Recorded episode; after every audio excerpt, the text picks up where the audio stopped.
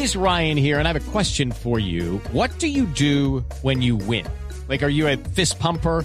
A woohooer, a hand clapper, a high fiver. I kind of like the high five, but if you want to hone in on those winning moves, check out Chumba Casino. At chumbacasino.com, choose from hundreds of social casino style games for your chance to redeem serious cash prizes. There are new game releases weekly, plus free daily bonuses. So don't wait. Start having the most fun ever at chumbacasino.com. No purchase necessary. BGW. Void were prohibited by law. See terms and conditions. 18 plus. Bueno, como hemos anunciado en nuestra promoción, eh, vamos a hablar del Avias Data. Y el Avias Data, obviamente porque todos en algún momento hemos dado nuestros datos por cualquier razón, muchas veces en cualquier parte.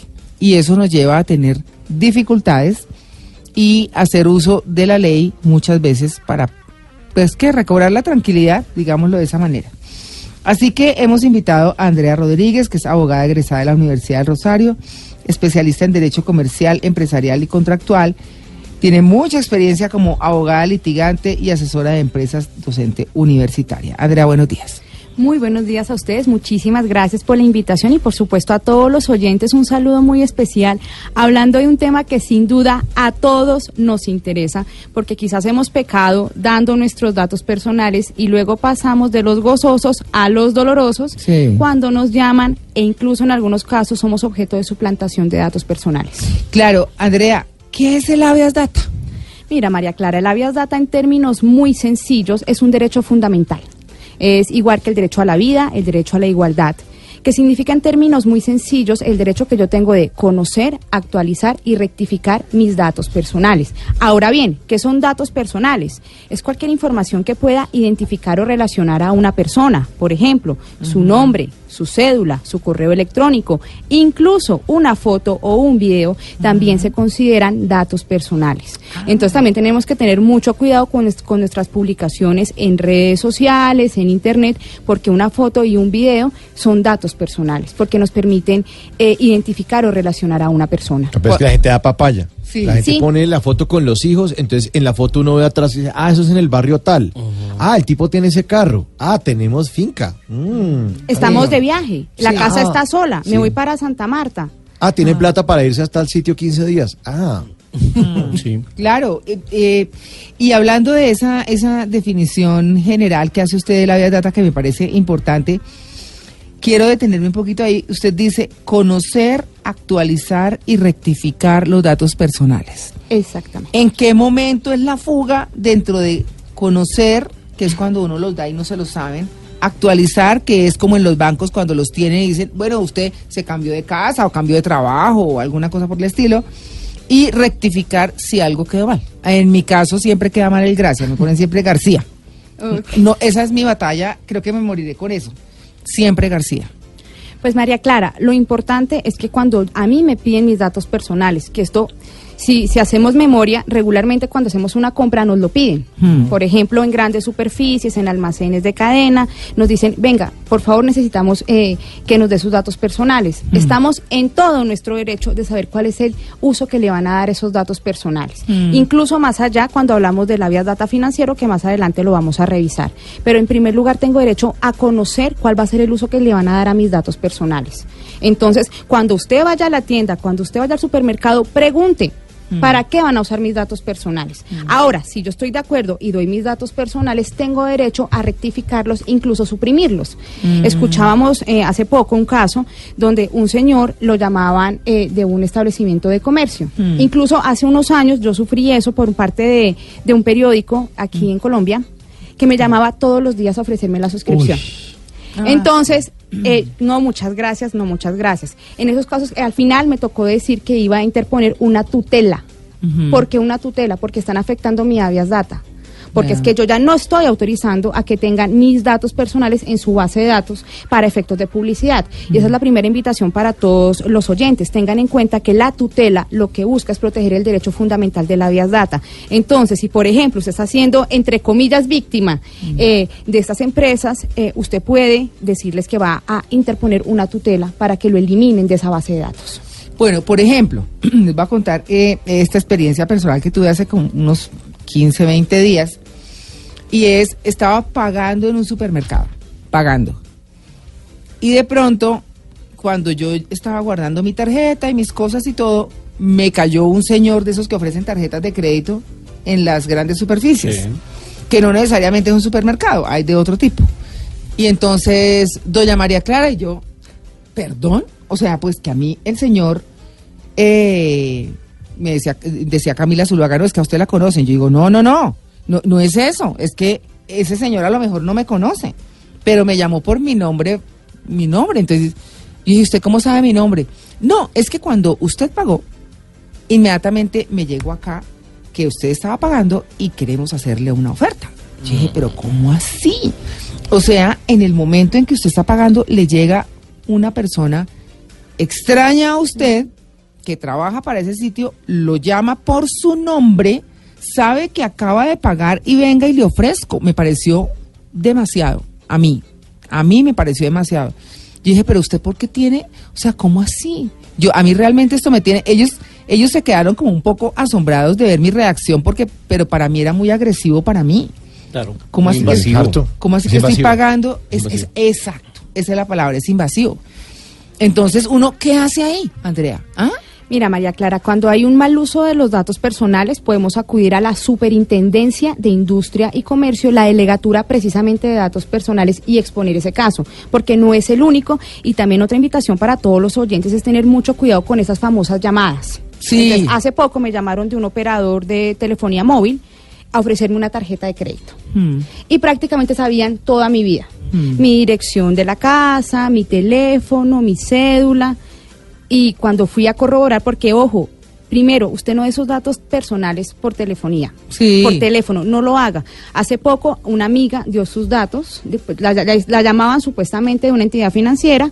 eh, luego llegó el extracto bancario y le habían hecho transacciones alrededor de 6 millones de pesos No.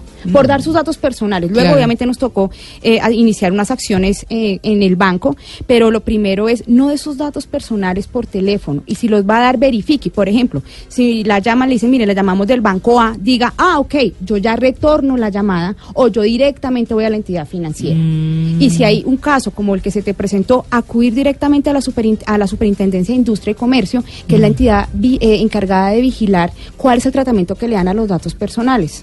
Porque en muchas ocasiones muchas empresas eh, cogen esos datos personales, digamos, para vender esas bases de datos. A mí hay una que me molesta mucho. Bueno, eh, eh, hablo con doña María Clara. Sí, señora. ¿Cómo usted- Eh, está usted el día de hoy? ¿Cómo se encuentra usted? ¿Cómo se encuentra ¿Cómo el día de hoy? Ay, me alegra mucho. Y no me conoce. Bueno, pero después de ese me alegra mucho, viene, eh, es que estamos en la actualización de datos del Banco Fulano, ¿cierto? Entonces, yo le voy a decir los primeros números y usted por favor me dice los últimos. Y yo, no, me muero la pena. Sí. Si usted tiene los datos, dígamelos usted y yo veo que le respondo. Pero yo por teléfono no le voy a dar a usted mis datos. ¿Cómo así que yo le voy a completar los datos a usted? Su Como si, cédula... como si fuera un juego. No, y entonces se A ver hacen qué los tengo bobos. en la mano derecha. No, y se hacen los bobos. Entonces, bueno, entonces su cédula empieza por eh, estos cuatro números y termina por como si estuviera en una rifa. Sí, claro. ¿No? Entonces, no, no termina en nada. Si usted tiene mis datos, eh, yo, eh, ¿para qué me los pregunta? No, es que solamente estamos no tienen que actualizar nada. Los datos que tiene ese banco, que es mi banco, los tiene y no los ha- y no han cambiado. O sea, nada. O sea, yo empiezo y no. Además, y- si tiene el dato, uno para qué actualiza la cédula si la cédula no cambia. Pues por eso. Sí, Vamos a o sea, actualizar su cédula. actualizar su- A mí me dijeron, ¿me confirma su número telefónico? Yo, ¿pero acaso no me está llamando? Sí. O sea, pues, si, si usted tiene mi número telefónico, ¿para qué necesita que lo actualice si usted me está llamando? Sí. Sea, Es, es ridículo. Sí, y uno se, y digamos, uno se da cuenta cuando no tienen tanta experiencia en robar, porque le tiran a uno el teléfono, de la rabia. Y de Eso la no lo frustración. hace, sí, eso no lo hace una persona entrenada Un ladrón profesional. Sí. Un profesional. Sí, sí, señor, uno le dice, señor, si me va a robar, sea profesional. No me tire el teléfono. Pero peor aún ocurre cuando estamos en la calle, en un centro comercial y nos invitan a una rifa. Ah, y para sí. participar en la rifa tenemos que dar nuestros datos Exactamente. personales. Entonces muchas veces nos ponemos en un riesgo innecesario y también te- tenemos que tener mucho cuidado cuando utilizamos, por ejemplo, cafés internet. Mm. o dispositivos que no son propios. Sí. Eh, muchas veces eh, accedemos a, a correos electrónicos, a entidades financieras, en correos, en, en computadores o en dispositivos móviles que no son propios y queda ese rastro en ese computador. Entonces eventualmente podemos ser víctima de hurto. Entonces muchísimo cuidado con eso y con los datos personales. Muchas veces no les damos la trascendencia y la importancia a eso. Pero póngase a pensar que a usted lo llaman y le dicen prácticamente su vida. Conocen su dirección, conocen su teléfono, conocen su cédula, eh, conocen con quién vive, conocen cuándo viajó de vacaciones y con qué bancos tiene en- eh, relaciones comerciales. Sí. Yo me preocuparía. Claro. Entonces, tengan muchísimo cuidado con esto de los datos personales porque definitivamente tiene mucha importancia. Claro. Y ahora que hablaban del tema de que las fotos, videos y demás también son datos personales, Sí. pues las redes sociales uno está absolutamente expuesto. Miren que a mí esta semana me pasó. Sí. Apareció una cuenta de Facebook Ah, sí, señor. con mi foto, Pero dice con Luis mi Rueda. nombre, y re- pero yo no la podía ver. A mí Ah. la que me alertó del tema fue mi esposa y me dijo, oye, mira, ¿y esta cuenta de Facebook que yo? Sí, ¿Y "¿Pero esta vieja cuál?". quién es? ¿Y esta vieja quién Y es? esta, y esta que- sí. ¿Y esta Pero decía, foto ¿cuál? Y yo lo buscaba y yo no podía verlo. Y no podía verlo, y no- muy seguramente me tenía a mí bloqueado Mm. y, y hacía publicaciones de cine, compartía cosas de cine y yo al final lo, lo único que pude hacer fue exponerla en mi cuenta para que la gente, gente que se pudiera verla la pudiera bloquear y denunciar. Y al parecer ya está bloqueada porque ya no se puede ver. Sí, exacto. Pero uno no sabe quién está usando su imagen. Sí, eso siempre aparece quién, ¿no? Pues bueno, ese es el tema. Estamos hablando hoy del habeas data, ya hablamos de lo que es el habeas data en general, el eh, financiero, y hay uno eh, en el que quiero hacer una pausa también. Ahora que salen tantos cursos en internet y le quieren vender a uno un montón de cosas de eh, cómo comercializar, hacer mercadeo en internet, o bueno, lo que tenga que ver con la profesión de uno, bueno, lo que sea. Y entonces, en ese orden de ideas, dicen, ¿Sabes por qué eh, en la radio no escuchan tanto tal cosa? Por poner algún ejemplo. Y entonces uno dice, ay, vea, ¿por qué será? Haz clic aquí, pones tu correo electrónico e inmediatamente tienes acceso a la información. Entonces uno está entregando ahí de una vez el correo, empezando por ahí. Entonces ya no, porque si no después lo inundan. Uy, Yo una vez lo hice con una cosa de esas de mercadeo de, en redes y lo inundan a uno de información, de, de- o, es decir, lo enloquecen, uy, pero una cosa espantosa, o sea, es de todos los días y yo uno ve eso y ríase para salirse de ahí. Porque no dejan, no dejan. ¿Y por qué te vas? Y estamos tristes y carita triste. Y no, una cosa no, es impresionante. ¿no? Pero más gravoso aún cuando supuestamente te llega un correo de un banco y te dicen que haz clic aquí para Ah, sí. revisar tu estado o verificar datos personales. Mm. Y luego, Sí. ¿qué pasa? Y eso que estamos hablando, digamos, cuando ya somos mayores de edad. Pero ¿qué pasa cuando se trata de un menor de edad en las redes sociales? Ah, sí. Y mucho cuidado con el denominado grooming, que en términos muy sencillos es cuando un adulto, una persona mayor, se hace pasar por un joven, un adolescente o un niño para efectos de cometer un delito, desde pornografía hasta abuso sexual. Mm. Entonces, es lo mejor es mujer precavida, hombre precavido vale por dos. Yo eso, eso se lo digo a mis clientes, no eh, no, no, no, no respondan esos correos, no hagan clic en enlaces desconocidos, Mm. porque ahora la tecnología llega a un punto donde me pueden robar desde mi casa y no me doy cuenta. Entonces, muchísima precaución con eso y de verdad, los datos personales es algo, es un derecho fundamental, con eso lo digo todo, es como el derecho a la vida. Llega un correo, su cuenta del banco X ha sido suspendida. Yo, ah, yo no tengo cuenta en ese banco. Bueno, muy bien, pues vamos a seguir hablando de este tema que es tan interesante y está tan a la orden del día. El habeas data, 8 y 31, ya regresamos, estamos en Blue Jeans de Blue Radio. Bueno, pero volvamos al tema de habeas data. ¿Cierto? Sí. bueno, oiga, no, estábamos hablando ahora de, de- de dar los datos, de cuándo dar los datos, de las famosas rifas, de los famosos eh, videos eh, o informaciones que dicen que quiere saber cómo hace tal cosa y usted pincha y pone sus datos y bueno, eh, es como si los regalara. Hablemos del tema financiero en forma. Hay un proyecto de ley que se acaba de aprobar a propósito, en segundo debate, a propósito del el tema del habeas data financiero. Entonces, no, les recuerdo, pues les recuerdo que estamos con, con nuestra invitada Andrea Rodríguez, que es abogada especializada en todo este tema. Así es, María Clara. El pasado martes 26 de marzo se aprobó en segundo debate un proyecto de ley que busca, entre otras, mejorar las condiciones de los reportados en estas temidas centrales de riesgo. Sin embargo, es un proyecto de ley y faltan dos debates más para que sea ley de la República. Esto quiere decir que hoy en día nos rige para todas las personas que estamos reportadas en centrales de riesgo la ley 1266 del 2008. Ah, ok. Bueno, queda ahí. ¿Y ¿Qué nos queda pendiente ahí? Ahí en este caso de la ley es muy importante mencionar el término del reporte, porque Ah. muchos colombianos estamos reportados y no sabemos cuánto tiempo va a durar el reporte. Y es importante señalar lo siguiente, en Colombia hay dos tipos de reportes, reportes positivos y reportes negativos. Los, repo- los reportes positivos, como su nombre lo indican, dan cuenta de hábitos de pago saludables, es decir, la persona no incurre en mora, paga en tiempo, y estos reportes van a durar indefinidamente. Sin embargo, existen los reportes negativos. Y para efectos de saber cuál es el término de duración es importante conocer cuánto tiempo estuve en mora. Entonces, si yo estoy en mora menos de dos años, voy a estar reportada el doble del tiempo de esa mora a partir de la fecha de pago. ¿Qué significa esto? Estoy en mora en el pago de mi celular dos meses y voy a pagar hoy. Hoy, a partir de hoy, voy a durar reportada cuatro meses, porque es el doble del tiempo de la mora. ¿Me hago entender? Castigo. Sí. sí. Ahora bien, si la mora es superior a dos años, voy a estar reportada como máximo cuatro años. Ahora, muchas preguntas llegan y es, ¿qué pasa cuando yo no he pagado una deuda por mucho tiempo? Sí. Digamos, hace algunos años me llegó el caso de un señor que estaba reportado 16 años porque le había servido de codeudor al papá. Ah, Entonces, estaba muerto financieramente. Entonces, en esos casos ten- deben tener en cuenta lo siguiente. En Colombia, las deudas prescriben a los 10 años. ¿Qué significa esto? Si después de 10 años a mí no me han demandado, esa deuda se vuelve, no se vuelve, no es exigible, se vuelve natural, jurídicamente hablando. Pero para efectos de saber cuánto tiempo debo estar reportada, la Superintendencia de Industria y Comercio y la Superfinanciera han establecido que el reporte será de, ojo, 14 años.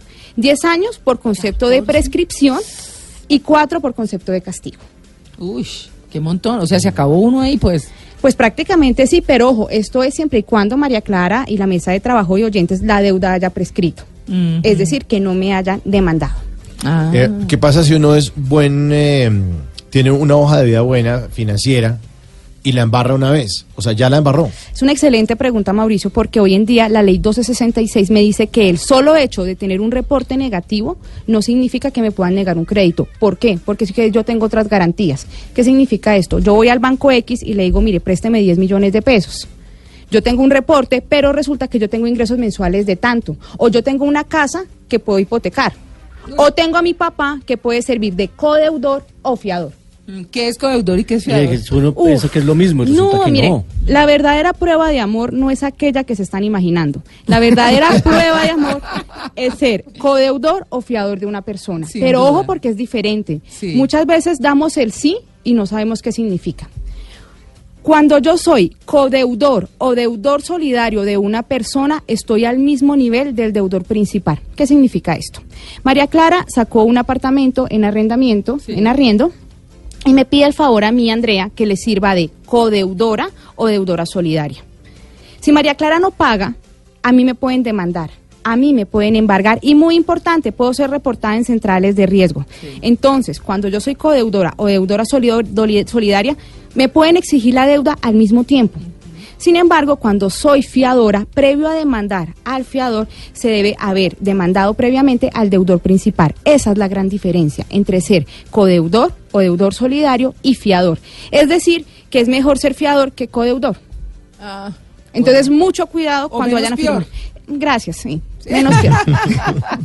Bueno, muy bien. Esto en ese sentido, bueno, hemos aclarado eso. Entonces, un, un cierre, un cierre, digamos, Andrea, como para decirle a la gente unos puntos de ojo con sus datos en estas circunstancias. Hagamos como ese resumen. Lo más importante es conocer la importancia de nuestros datos personales. Otra de las invitaciones que le hago a todos los oyentes es pidan su historia de crédito.